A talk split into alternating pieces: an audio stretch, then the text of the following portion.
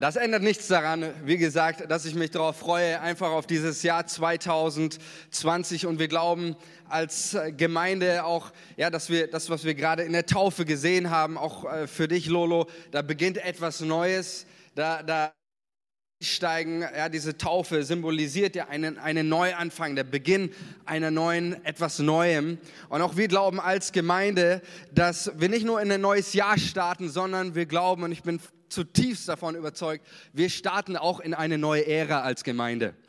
Wir starten auch in eine neue Ära und das jetzt nicht in erster Linie, weil es ein, äh, neues Leitungsteam gibt oder ein neuer Pastor da ist, sondern weil ich glaube, Gott hat sich was vorgenommen.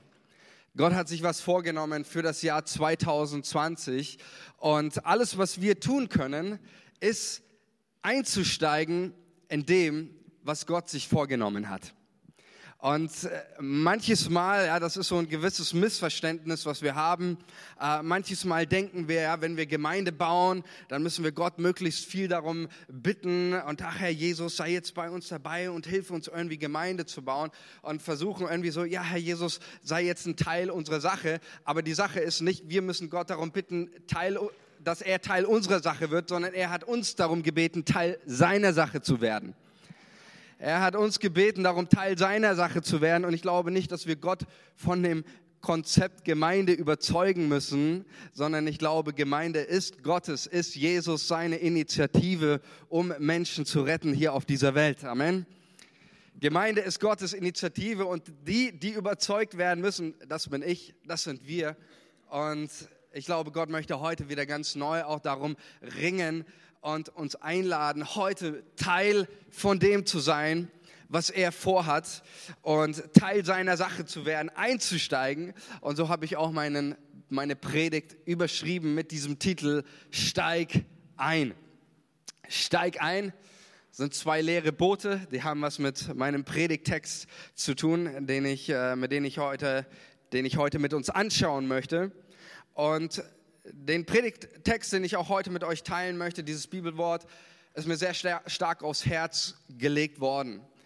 Ich habe auch in der Vorbereitung, auch für den ganzen Gemeindeprozess, auch in dem wir uns befinden, ganz stark Gottes Reden gehört, auch für diesen, für diesen Text. Ich habe ihn an mehreren Stellen auch schon geteilt, auch im Leitungsteam, auch bei, den, äh, bei der Bereichsleitersitzung.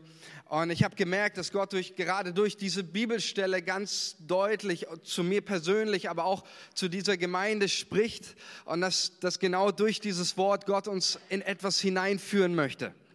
Und dass genau dieses Wort ein Wort ist, was, was direkt für uns als Gemeinde ist, als ein, ein Wort des Heiligen Geistes für die Situation, für die Menschen dieser Gemeinde, aber für uns als gesamte Gemeinde, um uns in unserem, um weiterzugehen in dem Auftrag, den wir haben. Und ich möchte gar nicht lang drum rumreden und mit euch einsteigen in diesen Bibeltext. Wir finden ihn in Lukas 5. Ich habe ihn an ein oder andere Stelle auch schon mal angeschnitten. Heute werde ich mich ein bisschen ausführlicher über diesen Text oder in diesen Text äh, mit euch hineinblicken. Lukas 5 überschrieben in vielen Bibeln mit ähm, der Überschrift Der Fischzug des Petrus.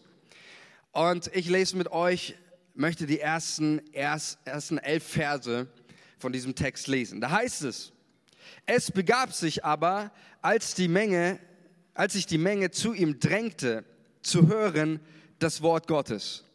Da stand er am See Genezareth und er sah zwei Boote am Ufer liegen. Die Fische aber waren ausgestiegen und wuschen ihre Netze. Und da stieg er in eines der Boote, das Simon gehörte, und bat ihn, ein wenig vom Land wegzufahren. Und er setzte sich und leerte die Menge vom Boot aus. Und als er aufgehört hatte zu reden, sprach er zu Simon, fahre hinaus, wo es tief ist, und werft eure Netze zum Fang aus. Und Simon antwortete und sprach, Meister, wir haben die ganze Nacht gearbeitet und nichts gefangen. Aber auf dein Wort hin will ich die Netze auswerfen. Und als sie das taten, fingen sie eine große Menge Fische und ihre Netze begannen zu reißen. Und sie winkten ihre Gefährten, die im anderen Boot waren, sie sollten kommen und ihnen ziehen helfen. Und sie kamen und füllten beide Boote voll, so dass sie fast sanken. Da Simon Petrus das sah, fiel er Jesus zu Füßen und sprach, Herr, geh weg von mir, ich bin ein sündiger Mensch.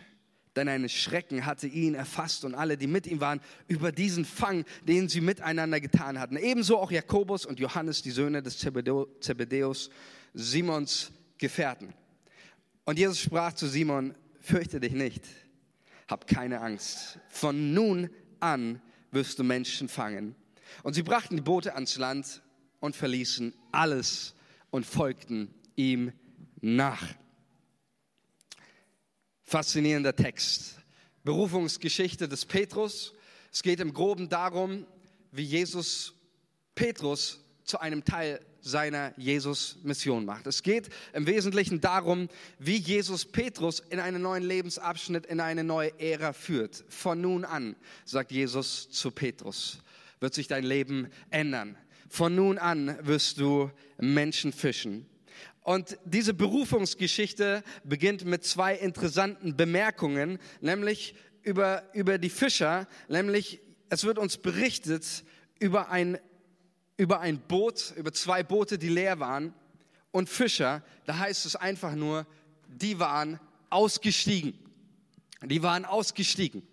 Und warum waren diese Fischer ausgestiegen? Sie waren nicht ausgestiegen, weil sie fertig waren mit ihrer Arbeit oder weil sie so viele Fische gefangen hatten, dass sie gesagt haben, okay, jetzt ist genug, sondern sie waren ausgestiegen, weil sie die weil sie irgendwann in dem Versuch, einen Fisch zu fangen, irgendwann waren ihre Kräfte, Ressourcen aus, aufgebraucht. Irgendwann waren sie am Limit und nach unzähligen Bemühungen, unzähligen Anstrengungen, unzähligen Versuchen, einen Fisch zu fangen, kamen sie eben an den Punkt, wo sie merkten, da geht nichts mehr. Wir geben auf. Wir hören auf. Wir lassen es sein. Wir fahren wieder zurück zum Land und waschen unsere Netze, beenden die Arbeit. Und äh, das wird gerade in Vers 5 eher deutlich, wo Petrus sagt, wir haben die ganze Nacht gearbeitet, nichts gefangen, die hatten eine schlaflose Nacht hinter sich, der Magen knurrt. Ja, das waren nicht Leute, die auf einer hohen Kante lebten, sondern die lebten immer nur von, von dem, was sie gerade eben äh, fingen, diese Fischer. Ja, der Magen knurrt, der Schädel brummt. Ja, jeder, der ein, ein, junger Vater oder junge Mutter ist, der weiß, was eine schlaflose Nacht ist und wie man sich am Morgen danach fühlt. Und genauso ist es bei, bei Petrus. Petrus hatte diese harte Nacht hinter sich und da heißt es, sie waren ausgestiegen. Sie waren ausgestiegen. Und ich habe mir so gedacht in, in, in diesem Moment, ich glaube, dass das ein Bild ist für diese Momentaufnahme des Petrus, ist ein Bild für das Lebensgefühl vieler Gemeinden und vieler Christen. Sie waren ausgestiegen. Sie waren ausgestiegen. Sie sind ausgestiegen aus dem, dem Guten. Sie sind vielleicht noch äußerlich irgendwie dabei, ja, wie Petrus, der da sitzt und irgendwie mit so einem, so einem halben Ohr zuhört, aber innerlich sind sie schon längst ausgestiegen. Sie sind ausgestiegen, ausgestiegen aus dem Guten, aus der Liebe, aus dem Geben, aus dem Gebetsleben. Sie sind ausgestiegen aus dem Leben, was Jesus für sich hat. Und sie haben sich festsetzen lassen, wie Petrus, festsetzen lassen durch die Lebenserfahrung durch diese Erfahrung des Scheiterns, durch diese Erfahrung der Niederlage. Sie sind ausgestiegen und sitzen da in ihrer Enttäuschung, in ihrer Verletzung, in ihrem Zweifel, in ihrem Frust, in ihrer Skepsis. Und auch ich muss mich immer wieder fragen in meinem Leben, bin ich noch in dem, was Jesus für mich hat? Bin ich noch in dem, was Jesus für mich hat? Oder bin ich bin ich festgesetzt, bin ich unbeweglich. Und das Gute an dieser Geschichte ist, Jesus übergeht nicht diese leeren Boote und er übergeht auch nicht diese ausgestiegenen Fischer, sondern er hat mit ihnen einen Plan, er hat was mit ihnen vor. Und Jesus kommt zu Petrus und er sagt zu ihm, Petrus, steig nochmal ein in dieses Boot.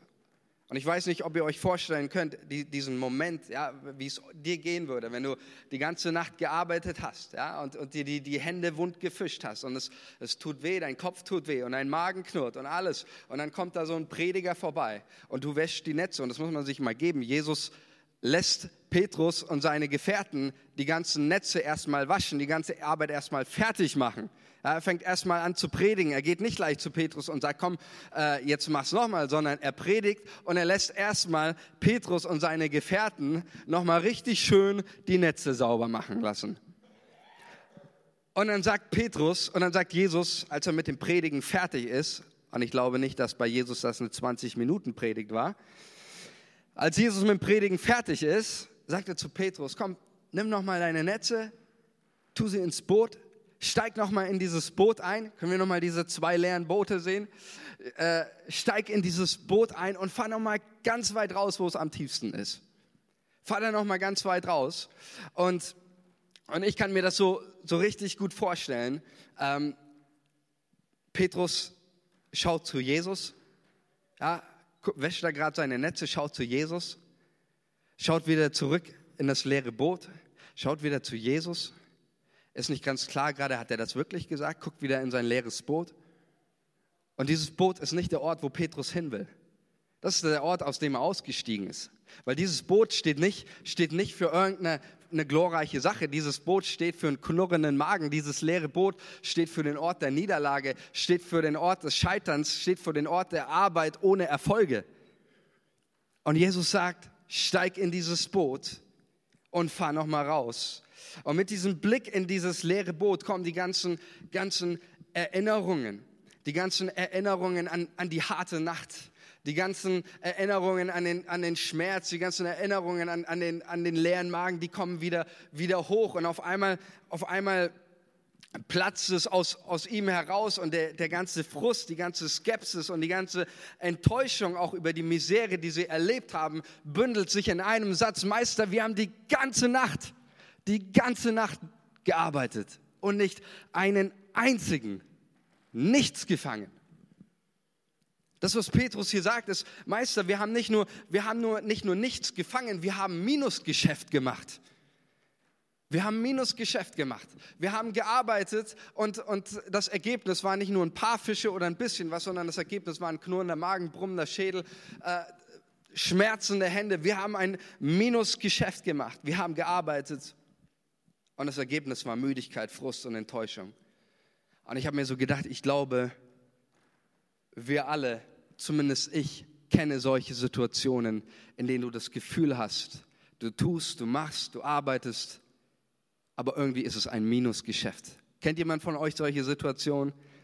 Ich kenne solche Situationen. Ich sehe schon, kennen viele von euch solche Situationen, wo, wo, du vielleicht, wo du vielleicht arbeitest, wo du tust, wo du glaubst und am Ende stehst du da vor Gott und hast dieses Gefühl, ich habe ein Minusgeschäft gemacht. Ich habe mich letztens mit jemandem unterhalten, er sagte zu mir, ich habe mich, so, so hat er es formuliert, in meiner ganzen verdammten Not habe ich zu Gott geriefen und nicht ein einziges Mal hat er mir geantwortet. Nicht ein einziges Mal. Ich habe so viel gegen den Krebs gebetet und nicht eine einzige Zelle ist verschwunden. Wir haben so viel, wir haben so viel getan, du hast so viel geglaubt, du hast so viel gekämpft, gerungen und am Ende, am Ende hast du dieses Gefühl, es war ein Minusgeschäft und du erlebst und du merkst, wie du innerlich aussteigst aus dem Beten, aus der Hoffnung, aus dem Glauben und wie du dich festsetzen lässt durch deine Lebenserfahrung, durch dein, dein, dein Frust, durch deine Enttäuschung, durch das, was du momentan erlebst. Und jeder Gedanke zu beten, jeder Gedanke wieder zu geben, jeder Gedanke wieder zu glauben, ist wie so, du hast das Gefühl, du steigst in so ein leeres Boot ein. Du hast das Gefühl, du gehst in so ein, so ein, leeres, in so ein leeres Boot. Aber es ist genial, es ist genial, wie Jesus Petrus hier begegnet. Es ist absolut fantastisch und es ist eine, eine ganz wichtige, eine ganz wichtige Wahrheit. Ja, hört gut zu. Wo Jesus, wo auch immer Jesus Menschen begegnet und auch wo Jesus uns in unserem Leben begegnet, schafft er immer Momente der Konfrontation. Er schafft immer Momente und ich bezeichne das einen göttlichen Moment der Konfrontation, wo ich in meinem Leben herausgefordert bin. Wem glaube ich eigentlich in meinem Leben? Meine eigenen Lebenserfahrung, meine eigene Misere oder glaube ich dem Wort Jesu? Jesus schafft immer in unserem Leben diese Konfrontation diesen, diesen Moment, wo ich herausgefordert bin, wo ich stehe in meinem Leben und, und sage, lasse ich mich festsetzen durch das, was ich erlebe, oder lasse ich mich bewegen durch das Wort Jesu. Und der bekannte Theologe Dietrich Bonhoeffer, der formuliert das einmal sehr treffend, diesen Moment, über diesen Moment, da schreibt er, es muss die Situation geschaffen werden, in unser, also in unserem Leben, in der Jesus, der Mensch gewordene Gott, geglaubt werden kann. Die unmögliche Situation, in der alles auf eines gesetzt wird, nämlich auf das Wort Jesu. Das ist genau der Punkt. Und genau diese Situation schafft Jesus hier, diesen Moment der Konfrontation, den Petrus erlebt, wo er herausgefordert ist, lasse ich mich jetzt, lasse ich mich jetzt festsetzen, bleibe ich weiter auf dem Boden sitzen und wasche meine Netze oder stehe ich auf und bin gehorsam dem Wort Jesu. Und ich glaube, das ist genau diese, diese Situation, in die Petrus hineingestellt wird. Und ich finde es absolut genial, was Petrus uns hier lehrt und wie Petrus reagiert. Und das ist eine ganz, ganz wichtige Sache. Petrus verdrängt nicht die Realität. Er sagt nicht, okay, komm, Jesus, I'm in, ich bin dabei, komm, wir steigen in dieses Boot. Lass uns den größten Fang unseres Lebens machen. Ja, das wird so eine richtig gute Tour. Petrus ist bis zum Schluss ist er skeptisch. Bis zum Schluss ist er skeptisch. Er verdrängt nicht seine, seine Lebensrealität, auch das, was er gemacht hat oder das, was er erlebt hat. Er verdrängt diese Realität nicht. Aber er hatte der fesselnden Macht seiner Enttäuschung, seiner Lebenserfahrung etwas entgegenzusetzen. Und das war dieses Aber. Dieses Aber auf dein Wort hin. Er hatte dem etwas entgegenzusetzen. Und das ist, das ist so das Entscheidende, was hier rüberkommt. Petrus ließ sich nicht festhalten durch seine Erfahrung. Er ließ sich nicht fesseln durch seine enttäuschten Hoffnungen. Er ließ sich bewegen und mobilisieren durch das Wort Gottes. Er ließ sich bewegen, mobilisieren durch die Verheißung. Und er trifft das, was Petrus hier macht. Er trifft eine Grundsatzentscheidung. Eine Grundsatzentscheidung, die jeder Einzelne hier und die auch ich in meinem Leben immer wieder treffen muss. Petrus trifft hier keine, keine Bauchentscheidung, sondern er trifft eine Grundsatzentscheidung. Und diese Grundsatzentscheidung ist, sich diese Frage zu stellen, lasse ich mich in meinem Leben halten Lasse ich mich in meinem Leben halten durch meine Enttäuschungen. Und diese Realität gibt es. Die gibt es in meinem Leben. Es gibt die Realität von Niederlage. Es gibt die Realität von Beten. Und du denkst, es ist ein Minusgeschäft. Es gibt diese Realität. Aber ich werde immer, wo Jesus in mein Leben kommt, vor diese Grundsatzentscheidung gestellt. Lasse ich mich festsetzen Lasse ich mich halten durch meine Lebenserfahrung, durch meine Niederlage oder lasse ich mich bewegen, mobilisieren, ermächtigen, bevollmächtigen durch das Wort, durch das lebendige und kraftvolle Wort Jesu? Und ich möchte dich ermutigen und uns als Gemeinde, dass wir diese Grundsatzentscheidung in unserem Leben treffen und sagen, das, was uns bewegt, ist das Wort Jesu, ist die Verheißung. Und vielleicht kennst du in deinem Leben solche Momente, Situationen und du erlebst diese, diese Momente des Festgesetztseins. Ja, das, das, ja wo, du, wo du merkst, du bist festgesetzt durch das, was du erlebt hast. Du bist nicht mehr bewegt. Und ich habe eine Botschaft heute auch für, für alle, ganz besonders für alle Menschen, die hier sind und die vielleicht ausgestiegen sind aus irgendwelchen Dingen, die, die Gott für dich bereithält. Ja, vielleicht bist du aus dem Gebetsleben ausgestiegen. Weil, wie ich das gerade so gesagt habe, weil du die ganze Zeit gebetet hast und du hast keinen Erfolg dabei gesehen. Jesus sagt zu dir heute Morgen wieder, steig wieder ein. Vielleicht bist du aus dem Geben ausgestiegen, weil du investiert hast in andere Menschen oder in Gemeinde. Du hast, du hast gegeben und du hast dieses Gefühl gehabt, ja, wenn ich, wenn ich gebe, ist wie so ein Einstieg in so ein leeres Boot, ist wie, wie so ein Geben in, in ein leeres Loch oder so. Jesus sagt, steig wieder ein ins Geben, ins Investieren ins Dienen. Vielleicht bist du hier und sagst, ich habe meinen Arbeitskollegen von Jesus erzählt, aber irgendwann hatte ich keine Lust mehr, nur ausgelacht zu werden oder es, es passiert nichts dabei oder Menschen bekehren sich nicht. Jesus sagt zu dir heute Morgen, steig wieder ein, Menschen von mir zu erzählen.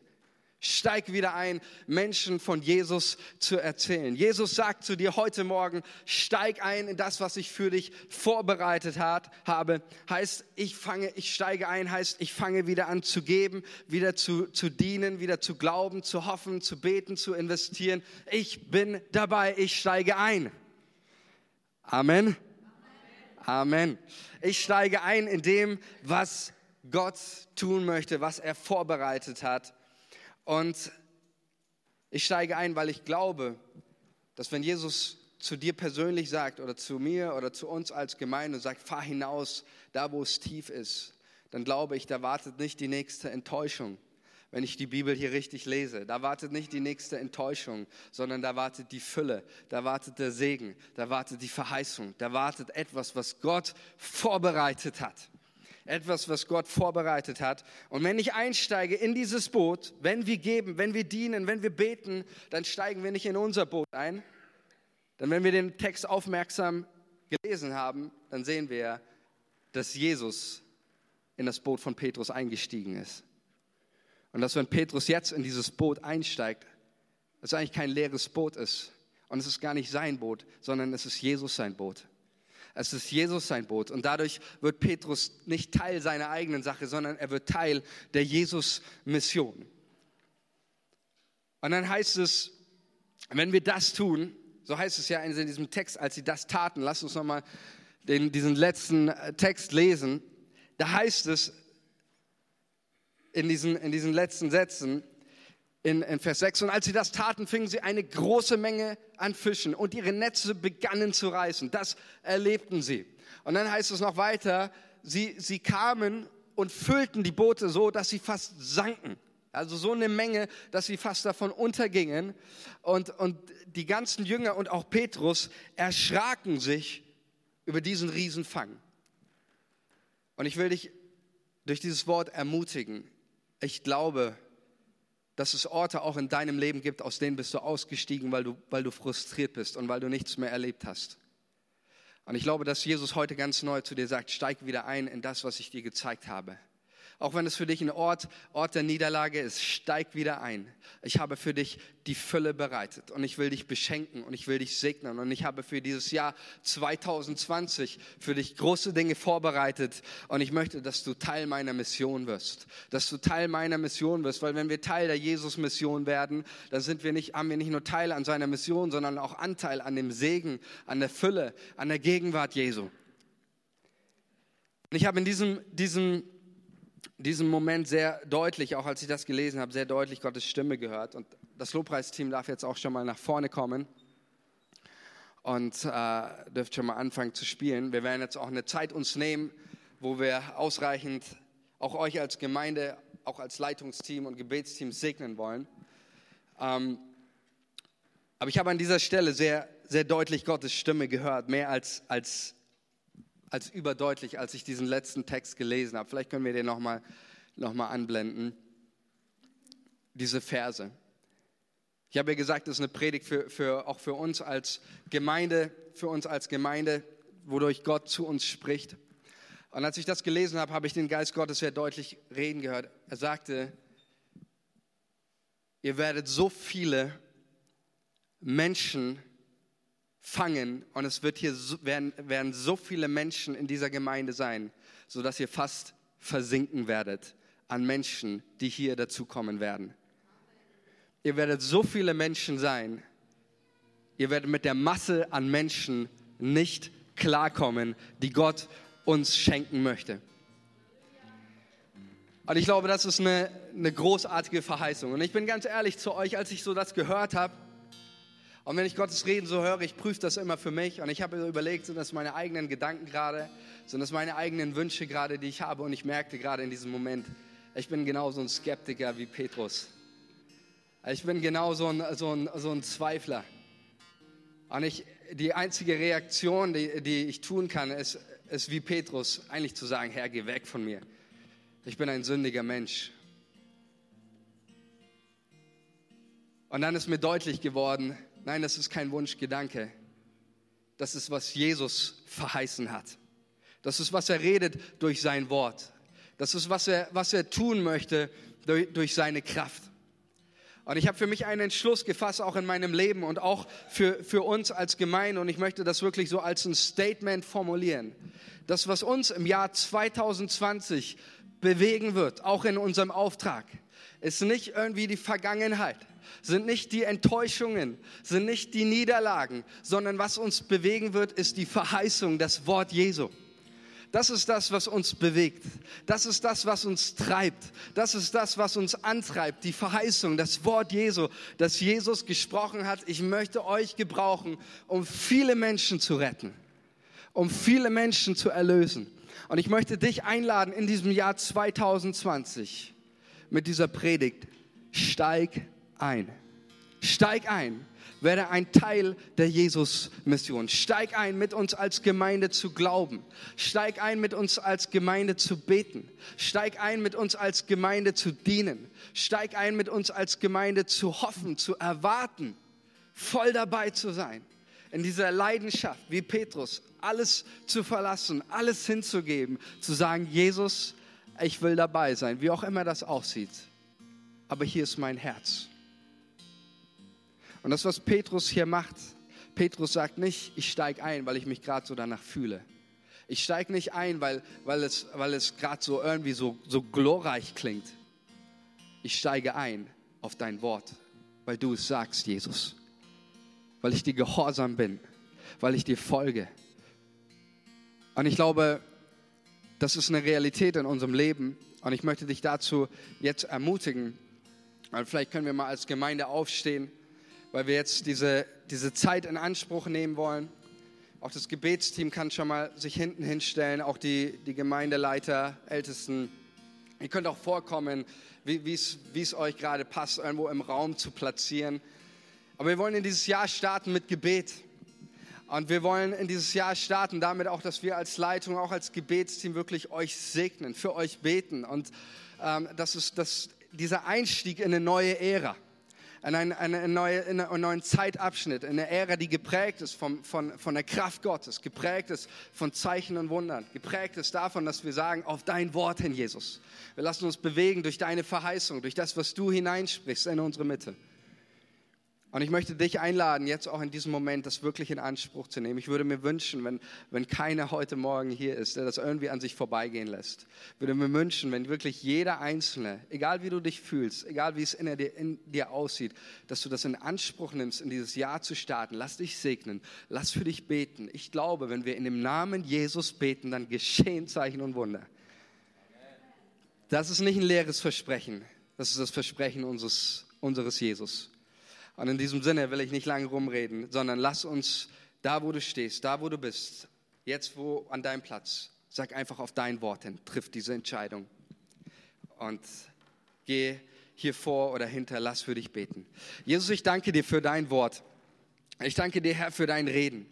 Ich danke dir, Jesus, dass du uns in unserem Leben diese Momente der Konfrontation schaffst, dass du uns herausforderst, einzusteigen, dass du uns herausforderst, nicht stehen zu bleiben, nicht zu stocken, sondern dass du uns herausforderst, in Bewegung zu kommen, uns, zu, uns mobilisieren und ermächtigen lassen durch dein lebendiges und kraftvolles Wort. Und ich bete, Vater, dass du jetzt jedes Herz, das ausgestiegen ist aus, deinem, aus dem Guten oder aus dem Leben mit dir, jedes Herz,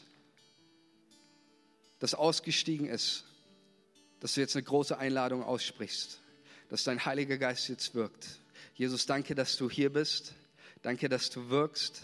Danke, dass du Erneuerung schaffst. Danke, dass du Neuanfang schaffst. Danke, Jesus, dass du heute durch Gebet Wunder tun wirst und dass wir auf dem Weg sein dürfen, nicht in die Lehre, sondern den größten Fang zu machen, den es fürs Reich Gottes gibt, nämlich Menschen, die du liebst. In Jesu Namen. Amen.